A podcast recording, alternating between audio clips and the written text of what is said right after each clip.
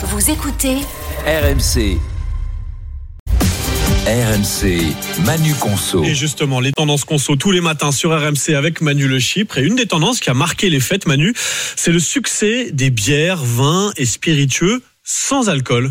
Oui, effectivement, alors que la consommation d'alcool stagne, voire recule année après année, eh bien, les versions sobres des cocktails, vins, spiritueux et bières affichent une croissance annuelle de 10 à 12% nous dit une étude de Business Scout. Et euh, selon le panéliste euh, Nielsen IQ, les ventes de bières, par exemple, sans alcool, devraient approcher 210 millions d'euros euh, en 2023. C'est six fois plus qu'il y a dix ans. Quant au marché des vins et spiritueux sans alcool, alors c'est un marché qui avait pas bien fonctionné pendant le, le, confinement, mais alors depuis ça mmh. redécolle. Hein. Euh, on a des euh, effectivement hausses euh, très fortes sur tous ces euh, nouveaux cocktails sans alcool, etc. À tel point que certaines enseignes ont décidé d'augmenter de 60% la surface de leur rayon ah oui. dédié finalement à ces boissons. Et il faut noter que c'est une tendance mondiale. Hein. Ah oui, donc le, le, rayon sans alcool ah, s'agrandit. Comment ouais. on explique cet engouement? Alors d'abord, ces boissons séduisent une clientèle qui souhaite réduire sa consommation d'alcool sans renoncer euh, à la convivialité associée souvent aux boissons euh,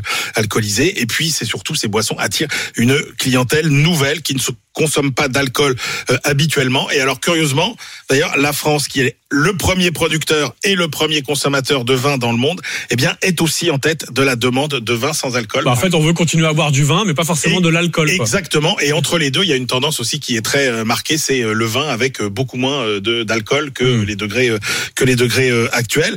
Et puis, face à cette demande, eh bien, il y a une offre aussi qui a considérablement évolué ces dernières années. Alors, c'est vrai pour les bières. Hein, tous les géants du secteur proposent oui. désormais des versions sans alcool. Et puis maintenant, c'est les vins, les spiritueux. Et alors là, par contre, ça décolle moins vite parce que euh, autant les bières, ce sont toutes les marques connues qui se sont lancées mmh. dans le zéro alcool, donc on est en terrain connu. Alors que sur les cocktails, euh, les spiritueux et les vins, bah, ce sont souvent des marques nouvelles, donc il faut qu'elles se, qu qu se, fassent connaître. Qu se fassent connaître. Ouais. Et c'est pour ça que c'est un peu plus, euh, c'est un peu plus, un peu plus lent. La tendance sans alcool, donc l'une des tendances Absolument. des fêtes, mais on continue voilà à boire de la bière, du vin, mais on ne boit plus d'alcool. Si je comprends bien la tendance, c'était Manu Conso.